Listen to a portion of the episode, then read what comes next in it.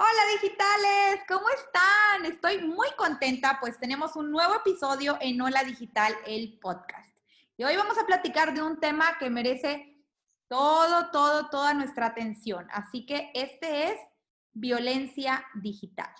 Y para platicar de este tema tengo una invitada que además de que quiero mucho y estimo mucho, es una persona increíble y ahora verán por qué se los digo. Ella es Alejandra Abdo Hernández. Enlace de comunicación, medios y capacitación en Nuevo León, columnista, community manager, conductora de segmentos informativos de televisión, locución y participación en radio en la conducción de segmentos informativos. Además, tiene podcast y temas de interés ciudadanos y también, nada menos, coproductora de televisión. Instructora y capacitadora en temas de legalidad y anticorrupción, partidos políticos, género y temas electorales.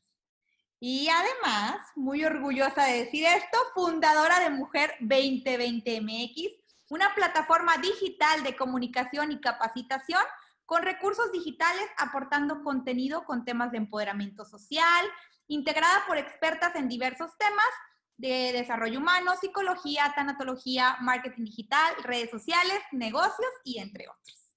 Mi Ale, ¿cómo estás? Muchísimas gracias, Nina. Pues muy, muy contenta de estar aquí la tarde de hoy compartiendo contigo. Y mira que es un doble gusto porque aparte que tenerte en Mujer 2020 y tú lo sabes que es algo que nos ha traído a todas, eh, pues creo yo que muchas satisfacciones y poder compartir la tarde de hoy y este tema contigo me da una enorme felicidad porque es como si tuviera la oportunidad de aterrizar todas estas siempre ideas o propuestas que es mejor que de la mano de una experta y en tu espacio. Muchísimas gracias. Ay, gracias a ti, mi Ale. Sí, como saben, este tema, y bueno, para los que no sepan, les platico digitales, este tema de violencia digital lo tocamos hace unas semanas en Mujer 2020 con un grupo de expertas en la materia. Y la verdad es que de ahí me, me salió mucho la, pues, que digamos, la cosquillita de desmenuzar más el tema desde el lado digital. Como saben, siempre en este podcast estamos viendo los distintos impactos. Y le dije, Ale, ¿sabes qué? Quiero que vengas, por favor, a mi podcast y platiquemos más de esto porque hay mucho que desmenuzar desde el lado digital y cómo impactado digitalmente, tal cual lo dice el nombre, ¿no? Violencia digital. Y todo nace esto eh, con una ley que nació, la ley Olimpia. Pero ¿en qué consiste esto, mi Ale? ¿Por qué es que llega esta ley? Te cuento, Nina. Pues mira, eh, pues para así, situarnos en un contexto en cuanto a cómo nace o cómo se visibiliza por primera vez la violencia digital, tengo que hablarles de lo que es la ley de acceso de las mujeres a una vida libre de violencia. Esta ley, bueno, tiene ya tiempo en nuestra localidad, ha sido impulsada por diversas asociaciones, en este caso también eh, por los gobiernos locales y de muy activamente por el Instituto Estatal de las Mujeres de forma local y su presidenta, la licenciada Cecilia. Pero es una ley que, bueno, que va en este caso a establecer la coordinación entre el Estado, los municipios, la sociedad civil, las asociaciones, cualquier persona a prevenir, atender y erradicar la violencia contra la mujer. Esto garantizando para ellas una vida libre de violencia. ¿Por qué hablo primero de la ley de acceso de las mujeres? Porque es en esta ley, en la prácticamente en una reforma que se da de manera reciente en noviembre del año pasado, donde se hace presente por primera vez y se adapta eh, el término de violencia digital, que la violencia digital como definición va a aquellos actos de violencia de género cometidos eh, cuando se utilizan tecnologías de información o comunicación y que obviamente causen un daño psicológico o emocional, en este caso a una mujer, y pues dañen su reputación, causen alguna pérdida o sobre todo eh, la exhiban en, este tipo de espacios, ¿no? Cabe mencionar que esta, esta particularidad o este, este tipo de violencia digital tiene una raíz y es, es una lucha de casi seis años, siete años, que lleva en este caso Olimpia Coral Melo, que lo veíamos en el programa, y ella es pues la principal eh, difusora y, fundadora de esta iniciativa. Olimpia logró por primera vez que en México se cambiara la forma en que se percibía la violencia en línea contra las mujeres y en especial la violencia sexual en Internet, que es pues la difusión no consentida de contenido íntimo. Ay, así es. Qué tema tan fuerte y con tanto trasfondo, con tanta cosa detrás que hoy en día vemos, y tal como mencionabas, o sea, exactamente qué es la violencia digital y cómo se da en todas estas plataformas o en Internet y, cómo se difunde este contenido de una manera tan fácil. En el programa de Mujer 2020 platicábamos mucho acerca de, de estos personajes, tanto la víctima como el victimario. Y veíamos también toda la parte, todo lo que hay detrás de esa cadena de difusión, que están ahí todas estas personas compartiendo contenido. Hace, hace unos días, semanas ya, una conocida mía muy cercana eh, ha sido víctima de algo similar en cuanto, no son fotografías de ella, pero ponen su perfil, lo que hacen es que toman screenshots de, de diferentes perfiles de Facebook de chicas y lo que hacen es que luego agregan fotografías de desnudos, haciendo pensar además que es la chica y cobran en grupos de Telegram para que entres a ver este tipo de contenido. Y aquí lo, lo preocupante también es todas estas personas que ayudan y contribuyen a que este tipo de contenido ilegal sea distribuido y sea afamado entre hombres, mujeres, que, que malamente no tienen idea de todo lo que llegan a causar. O sea, y aquí es donde se queda uno pensando, es que no hay, no hay un tope hasta dónde llega esto, porque en cuestión de segundos se vuelve viral este tipo de contenido y afectan de manera sobrehumana y ya entran otro, otro tipo de papeles a amenazar también a estas personas, porque a esta inclusive le llegaban, quieres que, que lo sepa más gente y quieres que, o sea, que se aprovechan de la situación también en vez de detenerla, entonces todo lo que hay detrás como sociedad, ¿tú qué opinas de todo esto, Miale? Mira, la verdad es que, como dices, la cadena de producción de contenidos sexuales cibernéticos es una cadena exponencial, a la cual sí nos ocupa platicar porque hay que ser conscientes de que cuando identificamos un problema es muy fácil decir, ah, sí, tengo un problema, pero hay que ver la raíz, ¿no? Claro. ¿De dónde surge? ¿Cómo es que ese problema llega a viralizarse, llega realmente a las redes. Entonces, dentro de esta em, ley Olimpia, que ya platicaremos un poquito más adelante de lo que, cómo surge la ley Olimpia a través del término de violencia digital, la ley, eh, pues de alguna manera prevé dentro de sus estatutos, dentro de sus em, líneas, esta cadena de producción de contenido sexual cibernético, de la cual Olimpia ha ya hecho algunas eh, participaciones públicas platicando sobre la importancia de no solamente visibilizar, fíjate, quien de alguna manera produce el contenido, que eh, puede ser en este caso la pareja o la persona que de alguna manera tomó ese video o esa pantalla o a lo mejor ese mensaje o cualquier cosa, sino también, por ejemplo, quien lo hace público, quien lo sube a la web, quien lo baja de la web, quien lo solicita y quien lo distribuye abiertamente, que son los usuarios de Internet.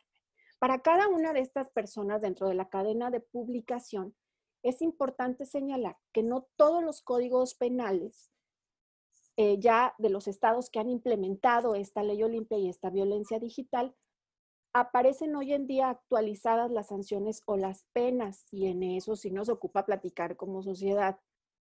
¿Por qué? Porque yo puedo tener un candado que es, si Juan Pérez fue la persona que de alguna manera, mi expareja, quien difundió ese material, pues, me meto a Juan Pérez a la cárcel.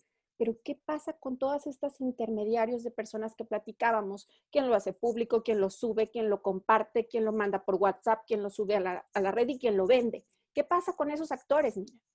Al día de hoy, hay que trabajar también de manera local y platicar de estos temas para que de manera consensada, de manera informada nuestra sociedad y cada uno de nosotros podamos establecer estos espacios como este podcast en donde se pueda hablar de lo que sería cómo sancionar a estas personas, cómo la ley debe prever de manera interna en el código eh, de cada una de las entidades que ya han adoptado esta normativa este tipo de sanciones, porque, como tú sabes, no solamente cometió el daño la persona, la expareja que subió ese video a la web, sino también todas estas personas que en esta cadena aportaron.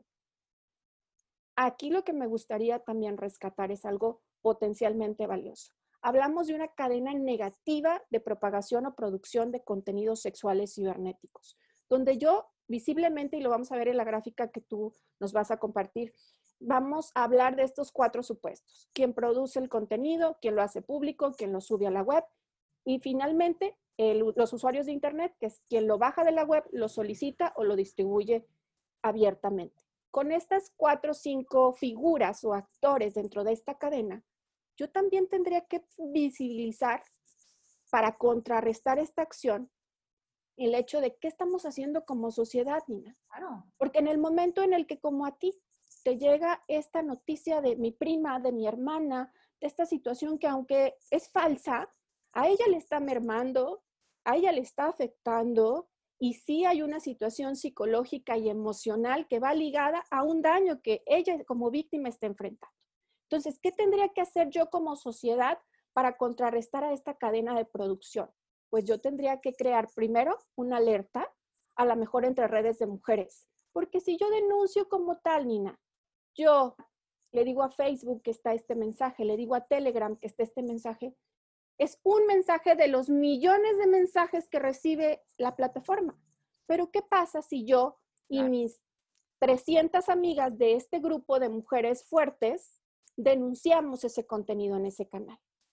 Automáticamente la red tiene que tomar cartas en el asunto porque deben de dar solución a este tipo de problemáticas. Entonces, yo plantearía ahí qué estamos haciendo como sociedad para establecer esta misma cadena, pero positiva, que ayude a las víctimas, hombres, mujeres de cualquier tipo, a eliminar este contenido de las redes sociales, a saber qué estrategia es. Ya lo denunciaste tú, yo fui la, persona que, que, en este caso sufrió el ataque, yo ya lo denuncié, ya lo denunciaron 100 personas. Ahora voy a buscar que lo denuncien otras 200 personas. Voy a mandar inbox, voy a mandar eh, voy a mandar todo tipo de recursos para que el material sea removido. Y luego voy a presentar una denuncia. Como lo veíamos en el programa, ya existen protocolos de atención en los que la víctima ni siquiera tiene que ir al Ministerio Público, que se puede hacer incluso a través de la aplicación y que pues en esta situación de contingencia ha venido a ser una muy buena alternativa. Pero no dejar que pasen, Nina.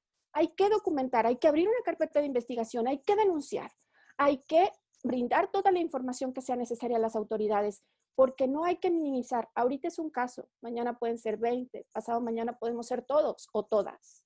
Entonces, tratar de contrarrestar esta acción negativa con algo totalmente positivo, que sea una cadena de responsabilidad y apoyo a las víctimas de violencia digital. Qué importante lo que dices, Miale. Creo que, que por ahí va mucho de lo que hoy tenemos que hacer y, desde, desde la primera pregunta de entender bien, ¿estoy sufriendo violencia digital? O sea, saber afrontar de, sí estoy sufriendo, de no verlo como, ay, qué raro, ay, qué pasó. A mí los primeros comentarios era, qué raro, me están llegando muchas solicitudes de hombre, ¿qué estará pasando? Se me hace extraño, le picaría yo algo, haría algo mal con mi red. Cuando luego ya uno le dice, oye, te vi en Twitter, ¿no? Como una plataforma como Twitter es donde se distribuye más rápido este tipo de contenidos. También eso es importante que aquí lo mencionemos del lado digital. Eh, ¿Qué plataformas es donde más rápido se distribuye? Por lo regular es Twitter. Eh, desgraciadamente es una, es una plataforma que se ha inclusive denominado como de las más violentas que existen, donde se genera más este tipo de, de comportamientos y situaciones. Entonces, si tú ya estás viviendo una situación de violencia digital, que es desde estar recibiendo eh, acusaciones de mensajes, desde que haya algún tipo de contenido real o falso, ambos ya es violencia digital. Hablamos una ley olimpia donde sí tienes tú que fue alguien con una relación, que tienes el nombre contra quien ir, pero hablamos también el otro lado que sigue siendo violencia digital o catalogada como una violencia digital, donde no tienes idea ni quién lo hizo ni por qué lo hizo, que ni siquiera son realmente tus fotos, pero que sí tomaron un screenshot de tu perfil y ya te están usando para vender ese tipo de contenido, para distribuir. Bueno, ya eres víctima de una violencia digital y desde ahí hay que tomar cartas en el asunto como paso a bloquear y como dices tú me parece fenomenal empezar a hacer estas cadenas de difusión primero tal vez con amigas cercanas o familiares cercanos para que te ayuden a bloquear porque definitivamente cuando solo tú bloqueas digo, tú reportas, perdón, tú mandas el reporte, pues en el mundo de reportes uno no es nada, uno no es ninguno. Ahora así aquí queda esa frase de uno no es ninguno. Necesitas apoyo de más personas para que se sea como un semáforo de, ah, caray, ¿qué está pasando con esta cuenta? Porque es que me la están reportando. El paso uno es entender que están sufriendo una violencia digital. Si sufren mensajes de amenaza, están sufriendo una violencia digital. O sea, no esperen o no querer negar lo que está pasando. Hoy en día las redes han tomado una fuerza increíble. Y ahí viene la otra parte también. Entonces, ¿desde qué edad los pequeños tienen en sus manos un dispositivo y, entonces, ¿desde qué edad pueden empezar tanto a generar o a sufrir este tipo de violencia digital? Y cómo parte de la educación ya tiene que ser también contemplando esto, que hace unos años no se vivía, pero que hoy ya está a las manos de, de niños y que desde ahí empiezan nuevas formas de violencia, que es la violencia digital y cómo empezar a, una, darte cuenta que está sucediendo y dos, tener el lugar correcto a donde ir, como ya mencionabas, para poder hacer la denuncia correspondiente.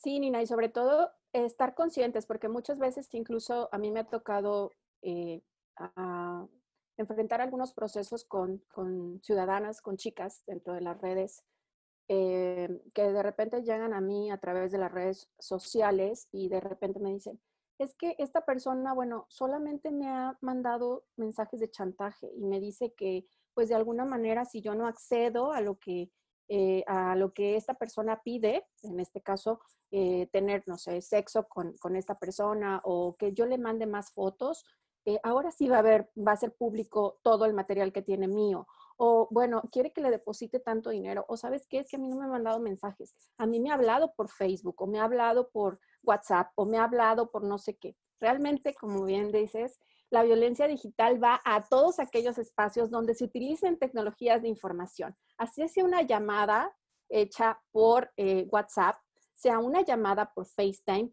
sea un texto, sea un mensaje, sea una imagen, sea un correo electrónico, sea un tweet, sea un link, sea un Telegram, sea un... Ahora sí que la forma no importa, solamente el fondo, que es la tecnología de información la que está propiciando que este contenido se viralice y que de alguna manera lleve a las personas a extorsionarte a, dentro de una relación. Y es, lo más común. Muchas veces las personas preguntan, las chicas preguntan, ah, es que entonces, eh, si tuve una relación, si fue mi novio y ahora mi novio está publicando este contenido, entonces sí es violencia. Es violencia siempre, es violencia siempre. Tengas o no una relación con esta persona, es violencia digital. No tienes que tener, la, la categoría va cambiando. ¿Por qué? Porque si yo mantengo una serie de mensajes con quien es mi pareja o quien es mi esposo y de repente, esto se le llama sexting, y de repente intercambiamos material y él mañana la publica sin mi consentimiento, ahí se le tipifica como sexting. Hay otro que, por ejemplo, los adultos, como bien lo decías ahorita, que se hacen pasar por chavitas o por chavitos para conquistar a los adolescentes muchas veces o a los niños en las redes sociales. Este es el grooming pero sigue siendo dentro de la violencia digital, es simplemente una categoría más.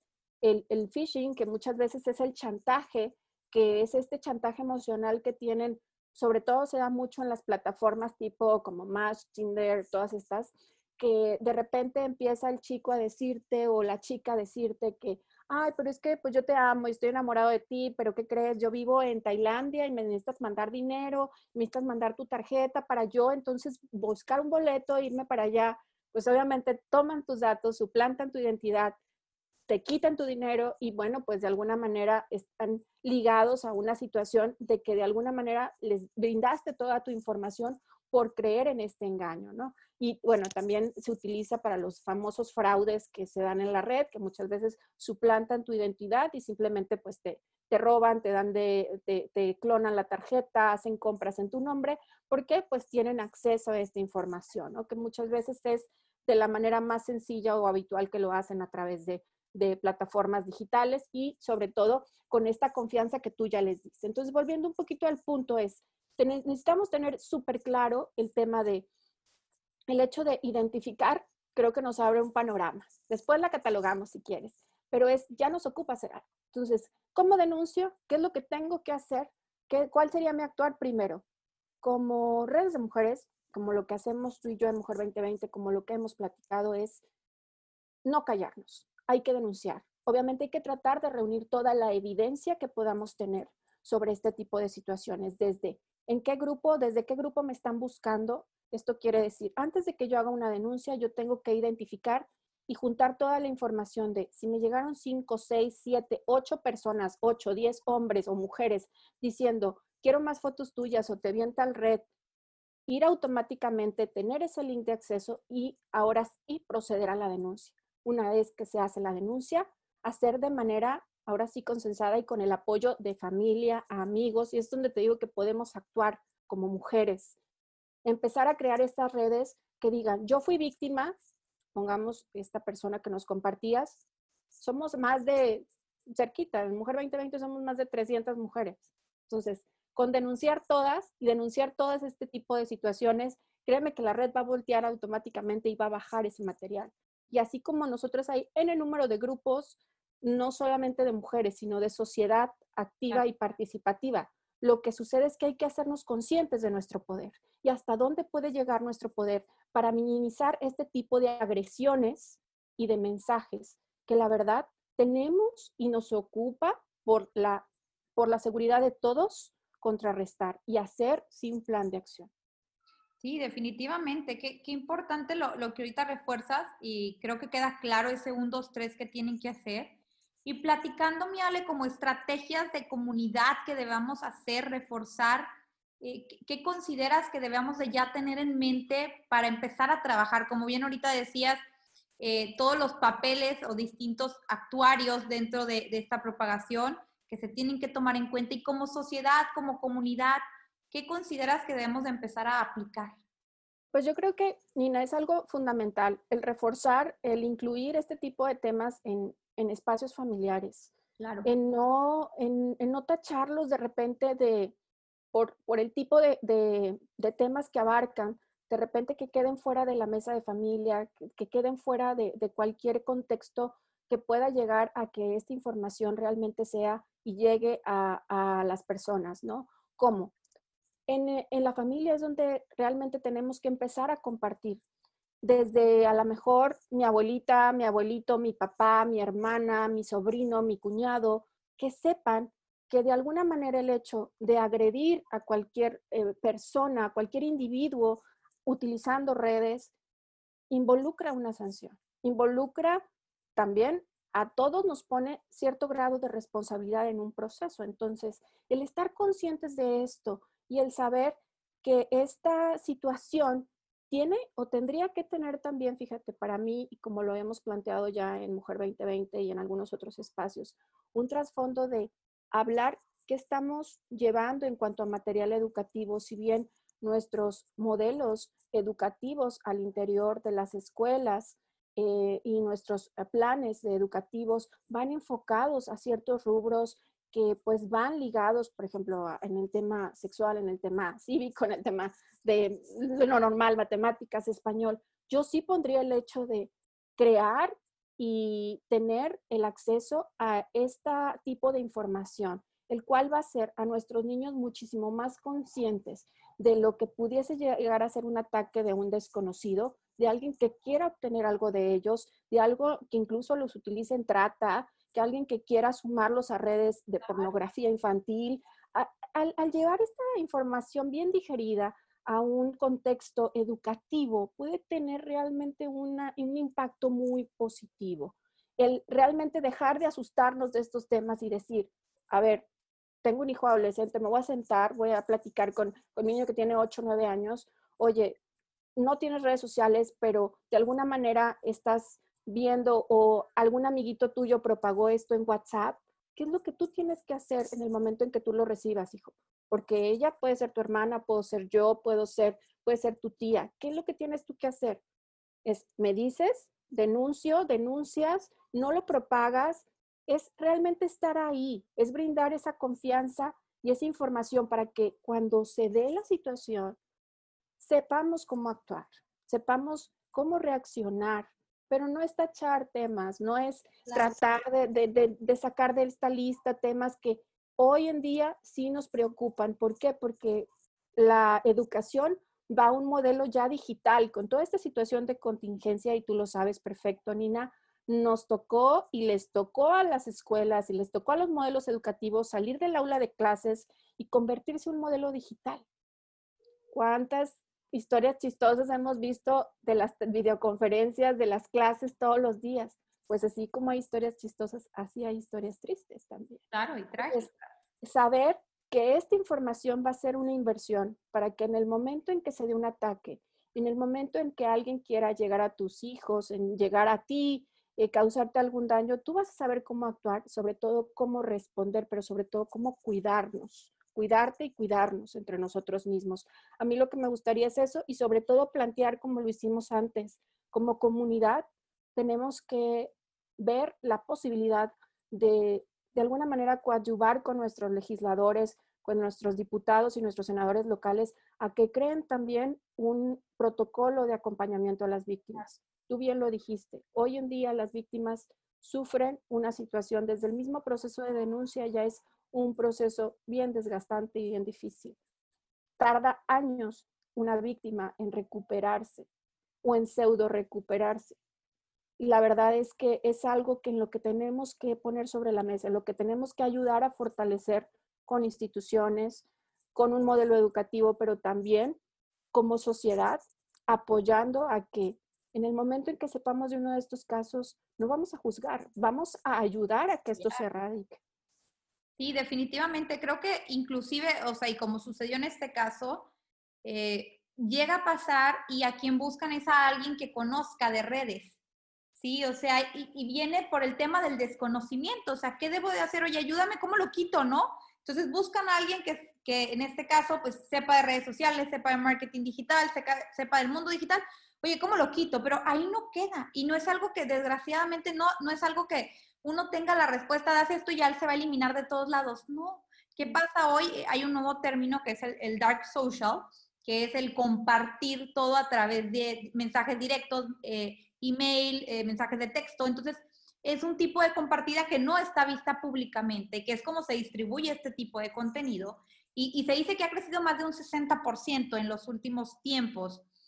Y, y, entonces, por lo mismo, no es algo que tengamos un botón de, ah, sí, haz esto y listo, se va a desaparecer de todos lados. No, el contenido llega a estar donde menos te lo imaginas. Se pasa la velocidad luz. Por eso tan importante el, el, tema que ahorita dices y sobre todo el tema de prevención, cómo hacemos esta cultura. Ahorita mencionabas varios términos, ¿qué es sexting? ¿Qué grooming? ¿Qué es cyberbullying? ¿Qué es phishing? ¿Qué es extorsión? Bueno, y salen cada vez más. El tema aquí es que cuando no conocemos esto y, no se tiene también bien palpable la consecuencia, yo, yo pienso esto como desde un niño, ¿no? que le enseñan lo bueno, lo malo y con lo que tiene que tener cuidado y la consecuencia de, y si robas vas a la cárcel y si bueno, es que ahora se debe agregar ese tipo de lista. Es que, mijito, si tú compartes ese contenido, es, igual, es un delito. Si tú lo subes, es igual un delito. Si tú, entonces, ¿cómo empezamos a meter este tipo de información a todos nuestros cerebros? Porque es algo relativamente nuevo que la gente comparte porque estamos tan acostumbrados a compartir todo que te aseguro que muchos de los que han compartido ni siquiera a veces lo hacen con dolo pero ya, ya es como un común de recibo, comparto, recibo, comparto, recibo, comparto. Y, hay que entender que no, señores, no todo lo que recibimos es contenido para compartir. Y, y, entender la consecuencia que hay de compartir, porque tal vez tú no lo compartiste con ese dolo, pero le pudo haber llegado a alguien en ese grupo que sí lo va a compartir con dolo o que sí va a ser alguien capaz de mandar y chantajear y decir y hacer. Y, y tú iniciaste esa cadenita. Entonces tenemos que entender la consecuencia tan grande de, de, ojo ahí y no compartir todo. Y esto va violencia digital en general, o sea, no todo lo que recibimos es para compartir. Siempre piensen dos veces antes de compartir algo, cuál va a ser el objetivo de hacerlo. Y, tratemos y tengamos esa conciencia de que estamos contribuyendo a un delito, el esparcir este tipo de notas, de videos, de mensajes, de fotos. Tengamos respeto por las personas y como dices, no juzguemos, cuidemos, apoyémonos, porque de verdad creo que hay mucho que trabajar como una cultura de prevención y falta todavía mucho para que lleguemos a un estado óptimo de esto, pero el primer paso también es darnos cuenta que tenemos este problema, porque es un problema, que estamos viviendo, que compartimos sin pensar las cosas, que tenemos que ser más conscientes y tenemos que cuidar a todos, desde nuestros hijos, nuestras hermanas, nuestras amigas, nuestros papás, nuestros conocidos, como sociedad apoyarnos más, cuidarnos y crear más esta prevención para que cada vez sean menos este tipo de propagaciones, porque al final la gente es un individuo el que decide subirlo, pero la gente es la que lo hace viral. Todos aquellos que entramos en un papel de compartir sin ser conscientes del daño que podemos llegar a, causar. Y sobre todo, Nina, que pues esta explosión del Internet que se dio de hace, algunos años para acá, ha crecido de manera desmedida no a la par que nuestras leyes y nuestras normativas. Está creciendo apenas, estamos ahí en pasitos, en baby steps, tratando de igualar todo lo que ha logrado el Internet y dónde estamos en materia legislativa. Entonces, ahora lo que nos resta es como sociedad brincar y ser más incluyentes, ser más responsables y saber que también lo que compartimos dice más de nosotros, de lo que tú puedas imaginar. Como bien decías, no todo lo que nos llega es para compartir. Y más que eso, yo agregaría el hecho de, y te das cuenta que esa persona tiene una mamá, tiene un papá, tiene unos hermanos, tiene una familia. Y probablemente en el momento en que tú te burlaste de ella, en el que a lo mejor lo hiciste con dolo, a lo mejor lo hiciste movido por una carcajada, por una risa, puede causar algo en ella. En el mejor de los casos por una risa, Nina, pero en el peor sería destrozarle la vida a un hombre, a una mujer o a un individuo que tiene el mismo derecho que tú a, ser feliz y a tener una vida plena, ¿no? ¿Por qué atacarlo y por qué sumarte a esta cadena? Es un trabajo arduo lo que se está haciendo. Yo quiero eh, aprovechar este espacio porque realmente cabe mucho hablar del trabajo que está haciendo Defensoras Digitales en toda la República Mexicana. Es una eh, asociación increíble de mujeres informadas como tú, expertas en este tema, en que están haciendo de los espacios comunes espacios informativos para hablar de todo esto que tú y yo platicamos aquí. Son grandes impulsoras de la cultura digital positiva y sobre todo de cuidar y de hacer una sociedad más responsable, pero también el gran trabajo de Olivia Coral Melo. Ha hecho un trabajo extraordinario con Andrea y Olimpia. Te cuento que de manera reciente a través de Defensoras Digitales, emitió por ahí una conferencia y tuve la oportunidad de asistir a la cual gratamente me doy cuenta que 21 estados de esta República Mexicana ya tienen la ley Olimpia. Tres estados están cerquitita de aprobarla. Hay seis estados que están totalmente reprobados, no tienen estatus de para cuándo la van a adoptar, pero seguimos. Es una lucha que sigue y es una lucha que a todos nos ocupa, porque es una lucha que a todos nos beneficia. El estar seguros en Internet es una lucha de todos. El poder estar tranquilos, que nuestra familia, nuestros hijos estén tranquilos y a gusto y estén eh, siempre eh, de alguna manera conscientes de que estamos siendo cuidados entre nosotros. Creo que es algo que nos ocupa a todos. Eh, no quisiera dejar fuera a los hombres de esta lucha, sino simplemente sumarnos como sociedad activa a crear también una nueva conciencia digital una nueva, un nuevo uso de las redes digitales y que para cualquier cosa, cualquier duda, pues ahora sí eh, existen estos espacios que como tú eh, están siempre a la orden de cualquier duda en este tipo de temas, porque unidos podemos hacer muchísimo. El, miedo nos lleva a hacer muchísimas cosas, de repente aislarnos. Entonces, que sepan que, bueno, eh, desde este, cualquier otro frente podemos apoyarles. Definitivamente, Miale, muchas gracias. Yo creo que ese es el mensaje. Eh, digitales, para mí, los invitaría a pensar dos veces antes de compartir ese tipo de contenido que ya su conciencia les hace así como verde. No estará bien, piensen dos veces antes de que todo lo que les llegue lo compartan. Sé que estamos muy acostumbrados a usar este botoncito que está tan fácil a un clic de hacerlo, pero hoy la invitación es a que seamos más conscientes que existe la violencia digital, que estamos contribuyendo al compartir este tipo de contenido y que en nuestras manos está detenerla. Y obviamente actuar de la manera correcta a través de la denuncia. Miale, muchas gracias por tu asistencia en este podcast. Para mí es de gran valor y de admiración hacia tu persona. Tú sabes que te admiro muchísimo y te quiero mucho.